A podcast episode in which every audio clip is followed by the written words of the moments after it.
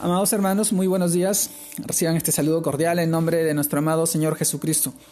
Y en esta oportunidad permítanme poder compartirles la reflexión, el cual se titula Gracias por lo que has hecho conmigo. Y en este título nosotros eh, reflexionamos en el pasaje que esta vez lo encontramos en, tres, eh, tres eh, versículos de la Biblia, en tres libros. Primero lo encontramos en Eclesiastés capítulo 7 versículo 14 en el que dice, en el día del bien goza del bien, y en el día de la adversidad considera. Dios hizo tanto lo uno como lo otro, a fin de que el hombre nada halle después de él. Eclesiastés capítulo 7 versículo 14.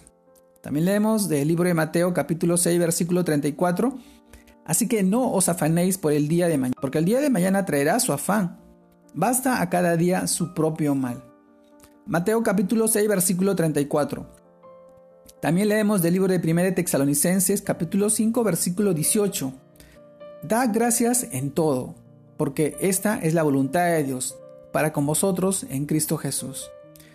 1 Texalonicenses capítulo 5 versículo 18. Amados hermanos, el título de hoy día, Gracias por lo que has hecho conmigo.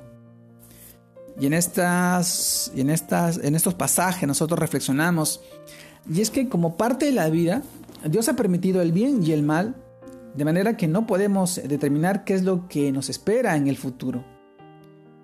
Por eso debemos siempre depender del Señor, porque Él es el único que sabe qué nos depara. Él es el dueño y consumador de nuestro destino. Debemos ser agradecidos porque la vida es un regalo de Dios y cuando hay momentos malos son para considerar el por qué el Señor nos permite pasarlos pues todo tiene un propósito dentro de su voluntad, que tarde o temprano nosotros vamos a ir poder, poder descubrir. Por eso no debemos quejarnos. La Biblia nos dice que seamos agradecidos en todo. Esto incluye no solo los momentos buenos, sino también los momentos adversos, malos. Cuando hay situaciones eh, fluctuantes, unas buenas y otras malas, algunas nos conducirán al gozo y otras a la reflexión para que no tomemos las cosas eh, que nos suceden a la ligera. Él sabe lo que necesitamos para mejorar y cambiar, porque todo tiene un significado dentro de sus propósitos. Amado hermano, en los momentos eh, de prosperidad podemos quedarnos eh, contemplando la gloria y de pronto pensar que la vida es normal y segura. Pero no debemos considerar esto, ya que muchas veces esa autosatisfacción nos aleja de buscar el rostro de Dios. Eso es muy cierto y recordemos que estamos en un mundo en tinieblas. Nunca debemos sentirnos demasiado complacientes. Nuestra única seguridad es Dios, es Cristo Jesús. Así que cuando vengan las dificultades y cuando todo se tome eh, de incierto y tal vez incontrolable, como los momentos en que estamos hoy pasando, estamos viviendo a través de esta, de esta enfermedad, de este virus, amado hermano, no nos desesperemos sino que busquemos nuestro refugio en Él. Que Él sacará las cosas buenas de nuestros, de nuestros tiempos difíciles.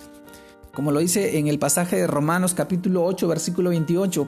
Y sabemos que los que aman a Dios, todas las cosas les ayudan a bien. Esto es lo que a los que conforme a sus propósitos son llamados. Amado hermano, cada día tiene su propio afán. Por eso no debemos llevarnos, eh, llenarnos de ansiedad algún temor. Alguien dijo, el día de hoy es el mañana que nos preocupó ayer. El Señor quiere que entreguemos cada día en sus manos y que lo pongamos en Él, a Él, como nuestra primera prioridad, para que, para que nosotros no nos podamos afanar, pues dependemos siempre de Él. Como dice el pasaje de Mateo capítulo 6, versículo 33, mas buscad primeramente el reino de Dios y su justicia, y todas estas cosas os serán añadidas. Amados hermanos, gracias por lo que has hecho conmigo, mi amado Señor Jesús, ni solamente en mi vida, sino en la vida de cada uno de nuestros hermanos, de nuestra familia, de los que hoy eh, estamos al frente del servicio de nuestro amado Señor Jesucristo. Él no es deudor de nadie. Él sabe cuáles son nuestros propósitos y a través eh, de ese obrar milagrosamente en nuestras vidas, hace que tú veas realidad esos eh, sueños, esperanzas que tú tienes eh, puesto en tu, en tu vida. Permite que Él pueda orar en tu vida a raíz de su palabra, Señor.